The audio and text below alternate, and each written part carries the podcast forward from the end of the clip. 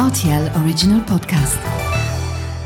Salut, c'est Mathieu Lopez. Bienvenue pour votre journal du sport de ce lundi 12 décembre 2022. En football, les deux finalistes de 2018, la France et la Croatie, sont de retour dans le dernier carré du mondial 2022. Mais pour s'offrir une revanche, il leur faudra se débarrasser du surprenant Maroc et de l'Argentine de Lionel Messi. La première demi-finale mardi, Argentine-Croatie, qui aura lieu à 20h, signera quoi qu'il en soit les adieux probables à la Coupe du Monde d'un géant du football, Lionel Messi ou Luka Modric. France-Maroc aura lieu le lendemain à la même heure. Les champions du monde sortants peuvent se qualifier pour leur quatrième finale en cette édition, à l'exception de l'Allemagne qui en ont disputé 5 entre 1966 et 1990. Personne n'a été aussi régulier que les Français, pas même le Brésil ou l'Italie. En face, le Maroc a déjà écrit l'histoire en devenant la première nation africaine à se hisser à ce niveau. En BGL, les deux ténors luxembourgeois vont pouvoir souffler. Dudelange et Espérange ont mené un train d'enfer depuis le début de la saison.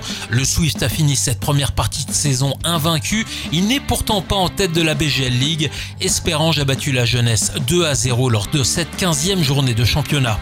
Dudelange a dû faire preuve de patience pour déborder son adversaire. En déplacement à Wiltz, les champions en titre ont maîtrisé leur sujet sans parvenir à faire mal aux nordistes et ce jusqu'à une bonne vingtaine de minutes de la fin du match. En battant Wiltz 3 0 sur son terrain, Dudelange signe ainsi son 14e succès de la saison. On l'a compris, hein, tous les ingrédients sont réunis maintenant pour vivre une seconde partie de saison passionnante à différents niveaux. Le troisième ticket européen est convoité par trois prétendants. Niederkorn tient le bon bout à mi-parcours après sa victoire face à Mondorf lors de cette dernière journée, mais l'Union Titus Pétange et le Racing n'ont pas dit leur dernier mot. Quant à la lutte pour le maintien, elle servira de fil rouge à pas mal d'équipes d'ailleurs, à commencer par le Fola, lanterne rouge de l'automne et Etseya qui basculerait si le championnat devait s'arrêter aujourd'hui. En cyclocross féminin, Van Empel a remporté la huitième manche de la Coupe du Monde disputée à Dublin ce dimanche. Pook Peters termine sur la deuxième marche du podium, battu au sprint par sa compatriote. Denis Betsema termine à la troisième place et décroche son premier podium en Coupe du Monde cette saison. Enfin, Marie Schreiber, la luxembourgeoise, termine cinquième de cette course en Irlande malgré un départ en tête. Handball, c'est la fin de l'aventure pour les Red Boys en Coupe d'Europe. Differdange paye sa défaite 23 à 20 à Nicosie lors du match aller, tandis que le match retour au Luxembourg s'est soldé par une victoire d'un point seulement 26 à 25 ce week-end.